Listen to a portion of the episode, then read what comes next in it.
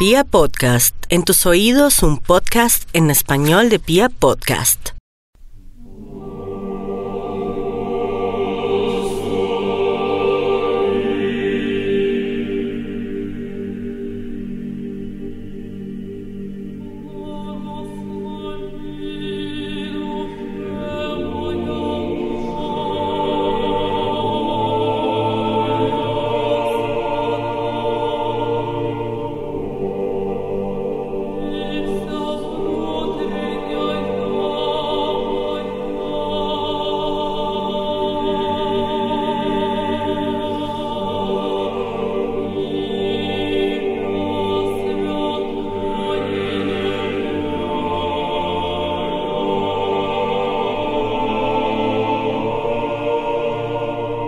Pues bien, Noé comenzó a cultivar el suelo y plantó una viña.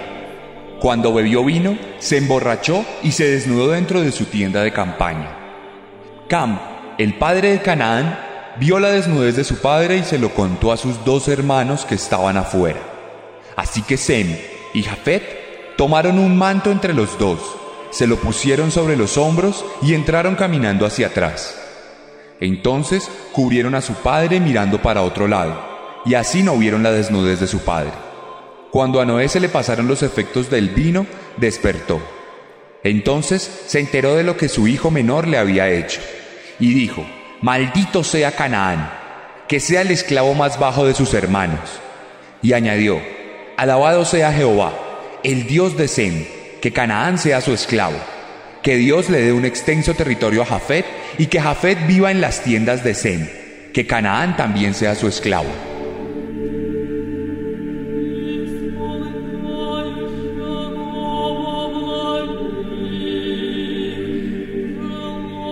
Sobre este pasaje del Génesis se fundamentaron siglos enteros de esclavitud.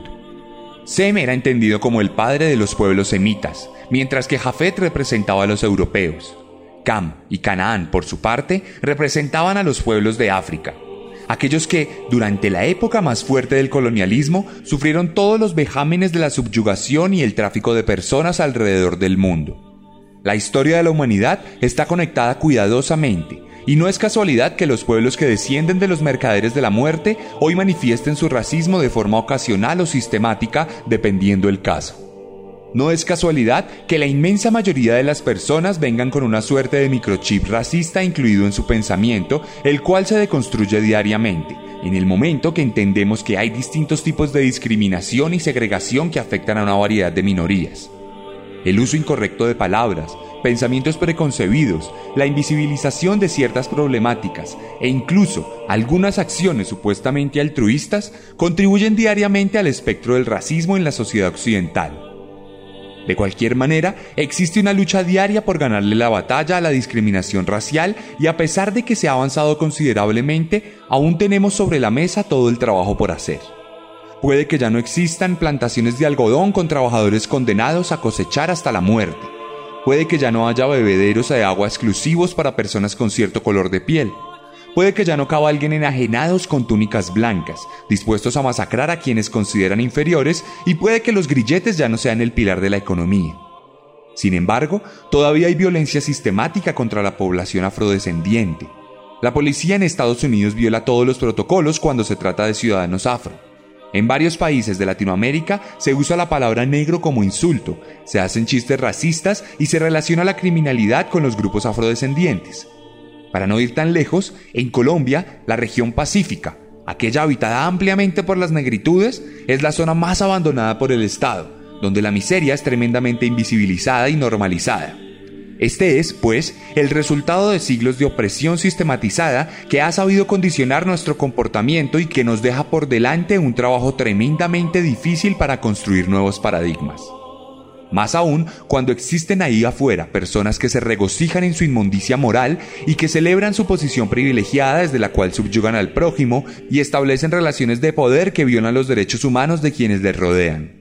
Hay monstruos que han sabido convertirse en mimados del sistema y se aprovechan de la segregación y la discriminación para dar rienda suelta a sus más oscuras perversiones monstruos que enganalan la escena del racismo y la tiñen de escarlata con sus propias manos. Monstruos que no merecen más de nuestra parte que el repudio y la picota pública. Monstruos cuya respiración llena de odio no es más que un insulto para los que intentamos mejorar día a día.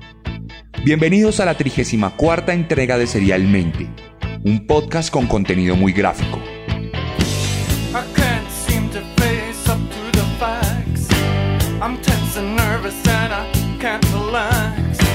I can't sleep cause my bed's on fire.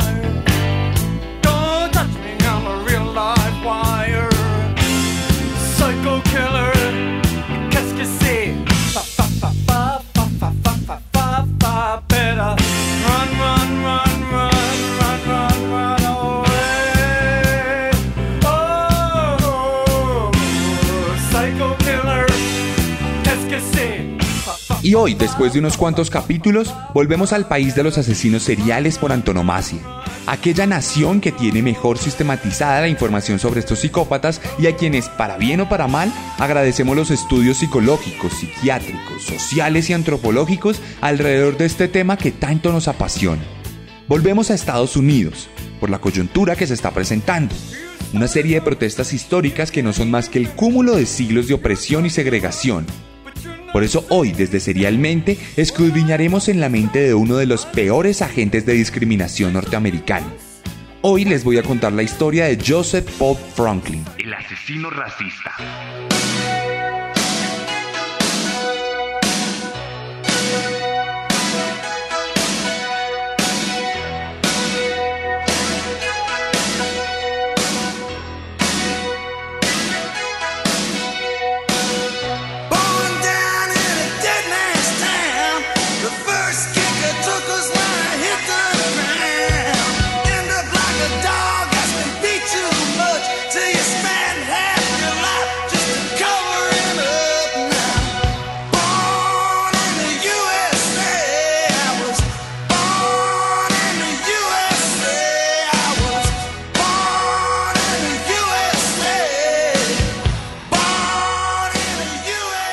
Hemos hablado ya muchas veces de los Estados Unidos, pero en este caso nos compete hablar de uno de los aspectos más recurrentes y relevantes en la actualidad.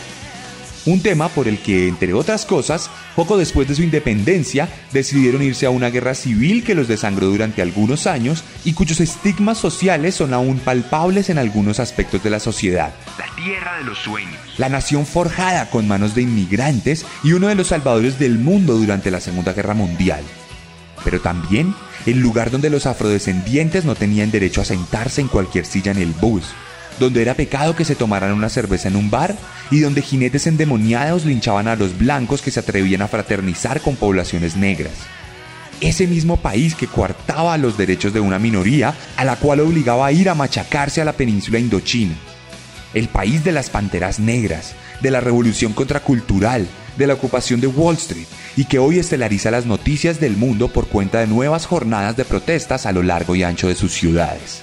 Un caldo de cultivo para la gestación de bestias como Joseph Paul Franklin, nacido el 13 de abril de 1950 en Mobile, Alabama, bajo el nombre original de James Clayton Bond el hijo mayor de una familia de cinco conformada por un carnicero, veterano de la Segunda Guerra Mundial, y una ama de casa que nunca pudieron mejorar su estatus económico y se estancaron como un hogar de clase baja que además tenía una serie de problemas intrafamiliares característicos de los protagonistas de Serialmente.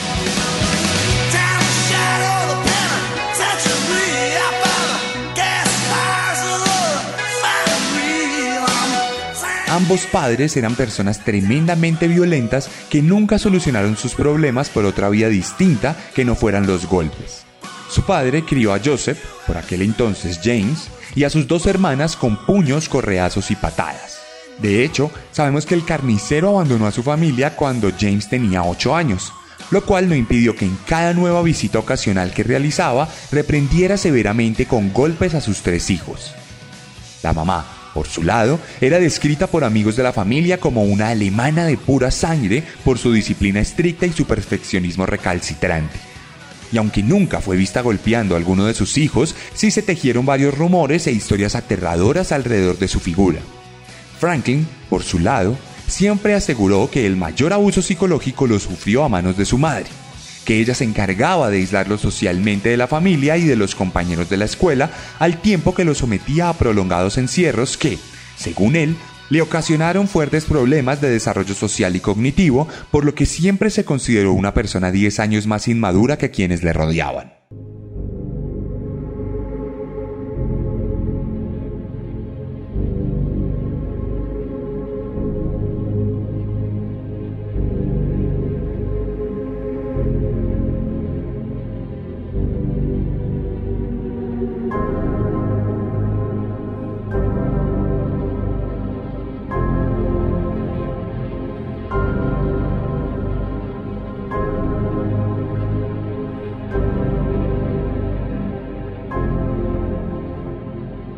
Este aislamiento del que fue víctima sería fundamental para sus intereses particulares futuros, convirtiéndose en el canal perfecto para desatar toda su ira acumulada y justificar la maldad que le habitaba. Al llegar a su adolescencia, empezó un interés particular por el cristianismo. La disyuntiva con la religión es muy delicada, pues al tiempo que ofrece salvación, amor y fraternidad, también puede prestarse para interpretaciones llenas de odio, proliferadas por lo general por personas con una agenda determinada. No tengo un problema en particular con la religión. Respeto todas las creencias y jamás he cuestionado la fe de alguien. Sin embargo, es innegable que mal utilizada puede ser una herramienta del caos y de la destrucción. Tal como ocurrió con Paul Franklin, quien se fijó en las tesis de supremacía sustentadas en algunos versículos de la Biblia y se interesó por la religión a nivel sociológico y antropológico. Este refugio pronto lo sacaría de la Biblia misma y lo llevaría a estudiar tratados de grupos racistas, lo que después lo redirigiría al nazismo mismo, al Partido Nacional Socialista de la Gente Blanca y al mismísimo Ku Klux Klan. No habían pasado más de dos décadas desde que el mundo hubiese superado su peor capítulo de racismo y segregación durante la Segunda Guerra Mundial y Paul Franklin se había adscrito a los mismos asesinos que su propio padre había combatido en las tierras europeas. Estos grupos no matizaban de ninguna forma sus afirmaciones sobre la inferioridad de lo que denominaban como raza negra, y alentaban una suerte de activismo racial que buscaba posicionarse en el espectro social y político del país de manera que fuera un tema determinante en la cotidianidad estadounidense. De hecho, para estas mismas fechas, Franklin leería Mi lucha, las memorias de Adolf Hitler que contenían la base de la ideología que lo llevaría al poder en Alemania y se fascinaría al punto de declarar que ningún otro libro en la historia lo hizo sentir de la misma manera y que había algo extraño en la forma de persuadir de esas letras. En este punto, el joven nacido como James Clayton Baugh decidiría formalmente cambiarse el nombre a Joseph Paul Franklin, como una especie de homenaje a Joseph Goebbels, el ministro de propaganda del Tercer Reich y tal vez el nazi más fiel al Führer sobre la faz de la Tierra. Y también ese nombre se lo debe a Benjamin Franklin, uno de los padres fundadores de los Estados Unidos. Lo poco que quedaba de la personalidad de Joseph ya se había consumido completamente por las llamas del odio y del resentimiento.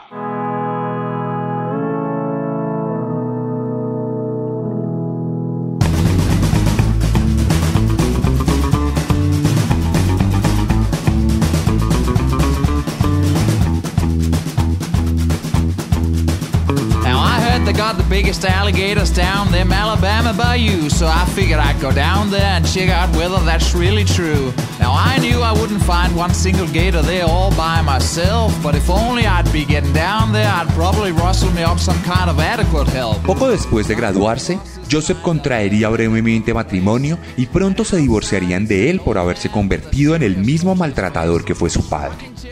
Esta separación lo arrojaría a una espiral nómada en el que comenzaría a trasladarse por diferentes lugares de Estados Unidos manteniendo un perfil bajo, como una suerte de vagabundo invisible para el resto de la sociedad sedentaria que sí había aprendido a sentar bases. Con lo único que Franklin mantuvo contacto por aquel entonces fue con los grupos supremacistas y racistas que frecuentó durante su adolescencia. Sin embargo, el recrudecimiento de su odio fue tan absoluto que con el tiempo comenzó a encontrar estos grupos completamente débiles y cobardes. Las reuniones características del Ku Klux Klan eran insuficientes para él, si no iban acompañadas de acciones más allá de algún linchamiento o protestas intrascendentales. Él sentía que se necesitaba algún tipo de acción concreta y directa contra las poblaciones inferiores y que, como suelen decir los que piensan así, la nación se había visto consumida por el pecado y la degradación humana. Por esta razón, terminó convirtiéndose en un lobo solitario que de ahora en adelante actuaría sin ningún tipo de mandamiento grupal y que determinaría sus acciones por su propia moral retorcida. Esta decisión de camuflarse en lo más simple de la sociedad y de no tener ningún tipo de aliado facilitaría considerablemente su cruzada contra la inocente ciudadanía.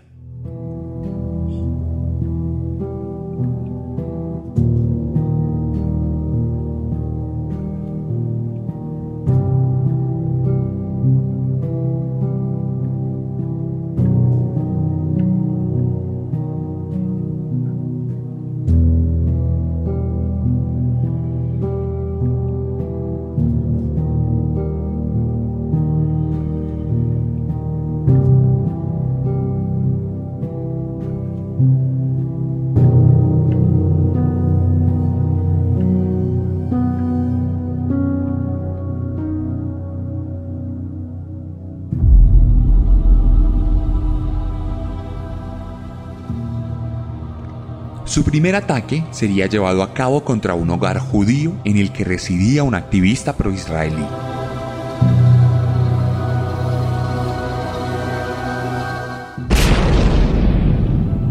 El atentado se realizaría mediante la implementación de una bomba que explotaría la madrugada del 25 de julio de 1977 y que dejaría como resultado la muerte de un bebé de seis meses.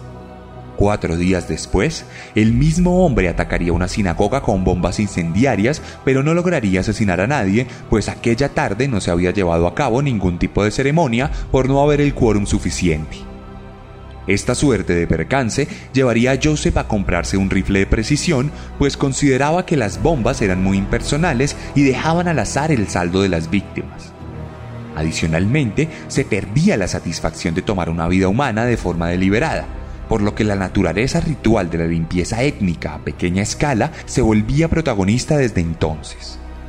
El 7 de agosto de 1977 le daría su bautismo de sangre al fusil y asesinaría a una pareja de novios que encontraría en la calle.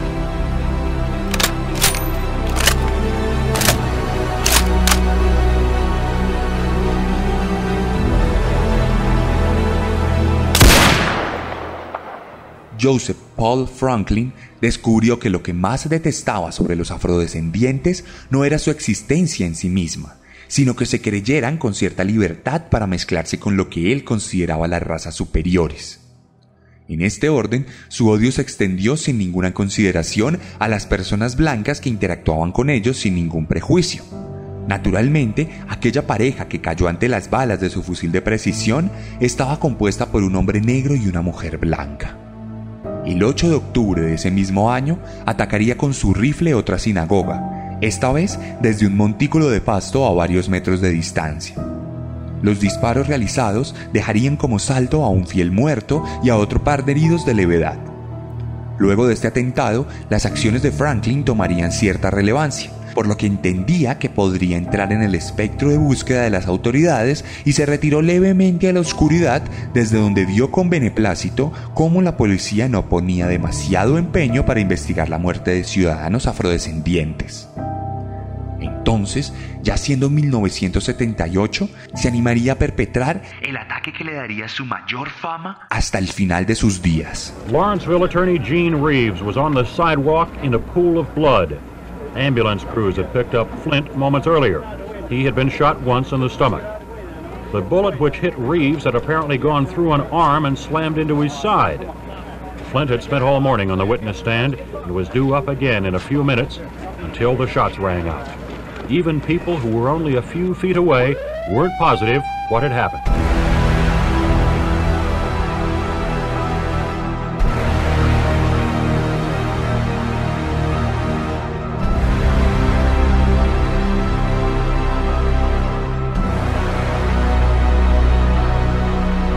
Un día de marzo, Joseph se dispuso a ver una revista erótica, tal como solía hacerlo ocasionalmente, a pesar de sus creencias tremendamente conservadoras. Sin embargo, se sintió ultrajado y ofendido cuando en una de sus páginas se podía ver a una pareja interracial sosteniendo relaciones sexuales. La mezcla de los colores y la diversidad de los protagonistas le resultó absolutamente repugnante, por lo que se fue directamente al final de la revista y constató el nombre del director. Larry Flint. Un reconocidísimo editor que a la fecha de hoy es relacionado con el mundo de la pornografía, pero también con el activismo en pro de la libertad de expresión. Franklin supo rastrear al director de la revista y se ubicó en la parte alta de un edificio para esperar a que éste saliera de una reunión.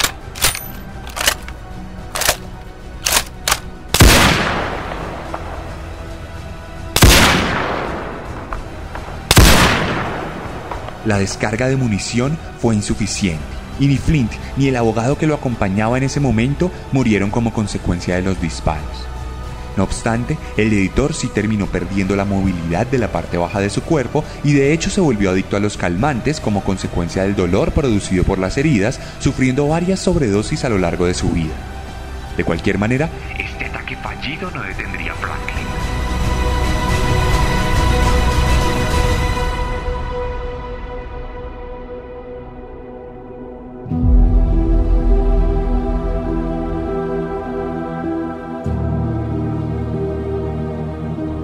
Durante los dos siguientes años, el francotirador continuaría con su siniestra cruzada contra las negritudes de Utah, Ohio, Pensilvania, Georgia y otros estados más que vieron cómo sus crímenes quedaban completamente impunes.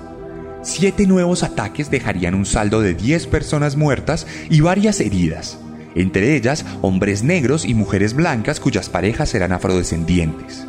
Pero su peor crimen ocurriría el 8 de junio de 1980, cuando se hiciera en una colina a las afueras de un barrio residencial en búsqueda de un par de parejas interraciales que había estado acechando. Pero cuando ya estaba a punto de llevar a cabo su cometido, a lo lejos vio a dos niños, uno de 13 y otro de 14 años bajándose de un coche.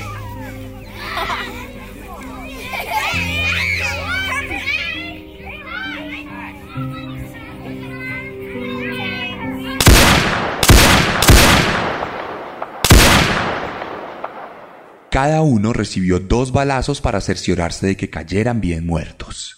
Dos vidas cegadas a una corta edad.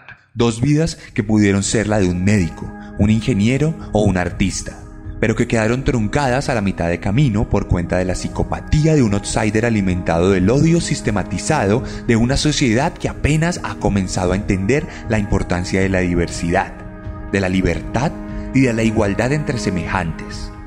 Dos vidas por las que Franklin se anotó una diana y celebró con una cerveza en la habitación barata de su hotel de paso, donde almacenaba el dinero que ganaba robando sucursales bancarias de poca monta para financiar lo que él mismo había denominado como una misión divina para iniciar una guerra racial e impulsar a todas las organizaciones supremacistas de la nación a iniciar una auténtica masacre colectiva que dejara como resultado el fin de la raza negra. Sin embargo, Afortunadamente, La carrera criminal de Joseph Paul Franklin estaría próxima a terminar.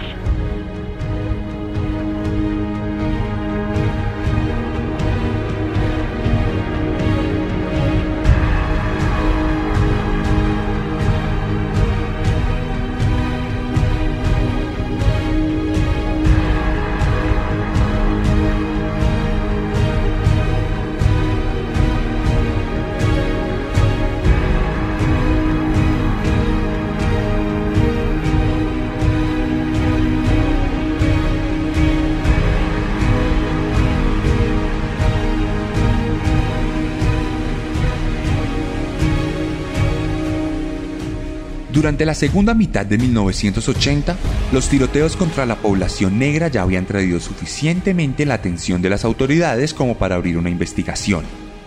Inicialmente, Franklin fue detenido en los alrededores de una escena del crimen y al ser vista su arma en la parte trasera del coche, la policía decidió llevarlo a interrogatorio, pero supo escaparse. Entonces, debido a sus tatuajes racistas y a la descripción de su camioneta que concordaba con la de algunos testigos de los asesinatos, fue declarado como el principal sospechoso de cada uno de los atentados ocurridos en los últimos meses. Además de robar bancos pequeños, otra forma que Franklin utilizaba para financiar su cruzada era la venta de su propia sangre. por lo que su nombre figuraba en varios estados del país, los cuales coincidían justamente con los de todos los tiroteos. La itinerancia del psicópata y la relación nula que tenía con sus víctimas lo habían hecho imposible de rastrear, pero sus propios tatuajes lo delatarían, pues un día se dirigiría a vender su sangre a un banco y el gerente, al ver las marcas racistas en su piel, contactaría al FBI y lo denunciaría, por lo que finalmente sería capturado el 28 de octubre de 1980. Cuando se le preguntó por sus crímenes, respondió, Sentía que estaba en una guerra. La supervivencia de la raza blanca estaba en juego y creía que si yo empezaba, otros me seguirían. Lo considero mi misión. Mi misión es de tres años, el mismo tiempo que tomó la misión de Jesucristo, del tiempo en que tuvo entre 30 y 33 años antes de ser crucificado.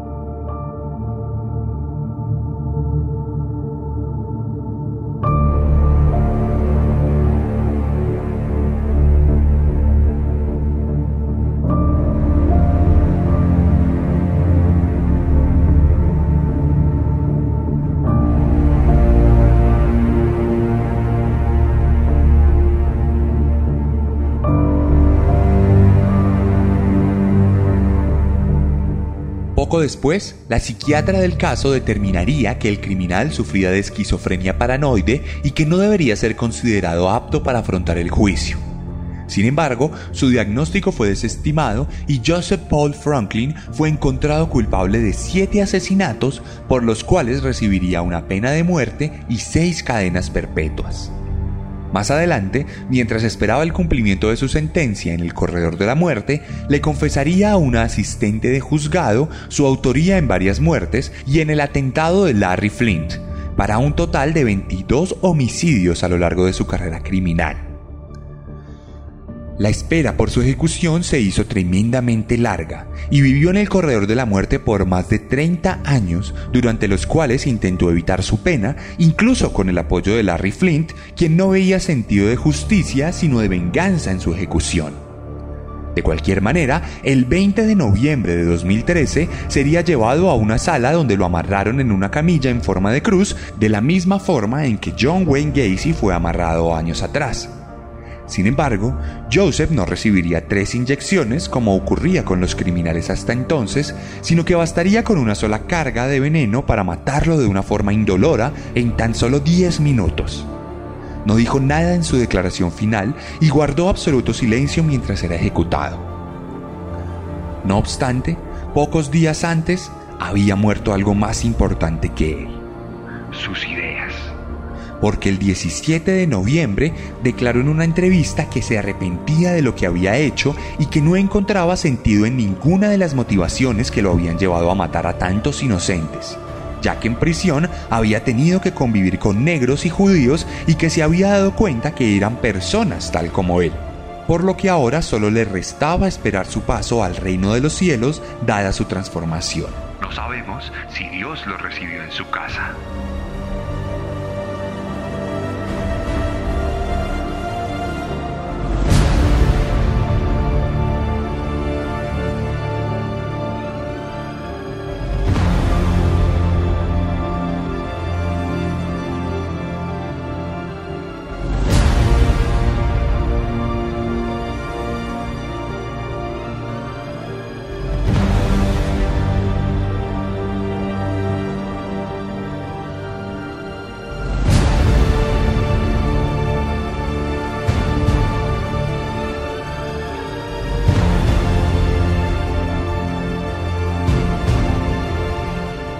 Joseph Paul Franklin no era un caso excepcional o simplemente un loco que decidió matar gente.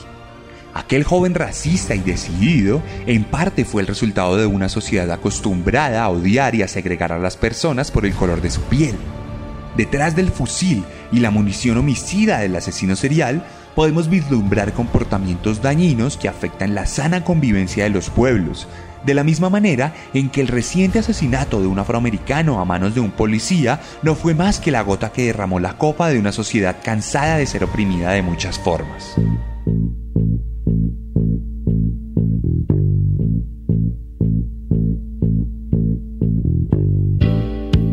No digo que todos los racistas del mundo sean como Joseph Paul Franklin, pero sí creo que debemos revisar completamente nuestra forma de pensar y actuar, porque muchas veces tenemos comportamientos racistas, incluso con buenas intenciones, como por ejemplo cuando un obtuso influencer postea fotografías con personas negras cuando si fueran atracciones turísticas para demostrar que no es racista, o cuando las masas de blanquitos publican cuadros negros para apoyar una causa que resultan invisibilizando.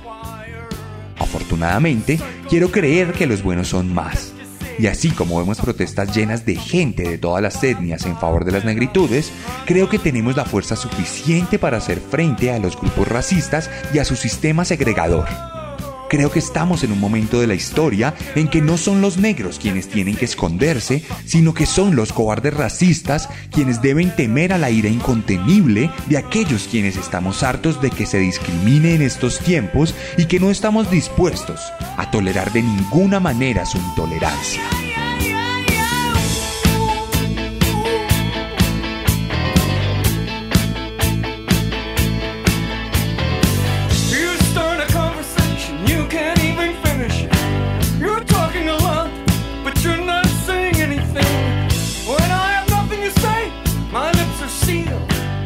Esta fue la historia de Joseph Paul Franklin, la 34 entrega de Serialmente en Vía Podcast. Si quieren ver algunas imágenes de este asesino, pueden pasarse por mi Instagram, arroba elarracadas, arroba guion bajo guion bajo arracadas, y allí van a revisar los highlights. Les voy a dejar en ese lugar 10 datos que deben saber sobre Joseph Paul Franklin. Algunos ya están en esta historia, en este capítulo, pero otros son nuevos y reservados para allá. Además, allá mismo podrán encontrar una lista de las canciones utilizadas en este capítulo, así como una lista de películas, videojuegos, programas de televisión, documentales e incluso libros, donde se hable de este asesino por si quieren ampliar la información. Por otro lado, les dejaré una publicación en la que verán algunas fotos y donde podrán comentar su opinión sobre este capítulo y también podrán contarme cuál es su posición frente al racismo, cuál es su posición frente a las minorías étnicas y cuál es su posición frente a todo este desparpajo que está inundando nuestras redes sociales. Allá mismo les responderé todas sus opiniones y preguntas y estaré muy atento a lo que tengan por decir. No queda más que recordarles que me quedan unas pocas copias de Descenso, mi primera novela, la cual pueden adquirir en cualquier librería o pueden solicitarme directamente a mí a través de mi Instagram para que les llegue a su casa firmada si viven en Colombia. Si están fuera del país, pueden adquirir la versión digital a través de Amazon. Además, en nuestro Patreon de Serialmente pueden encontrar contenido exclusivo como el audiolibro de Descenso narrado semana a semana en distintas entregas, las cuales estamos actualizando periódicamente.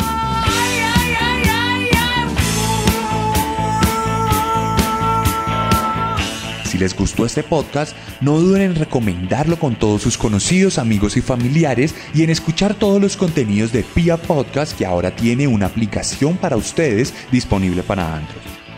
Les habló Sebastián Camelo. Nos vemos la próxima semana con un nuevo monstruo porque recuerden que siempre podemos ser peores.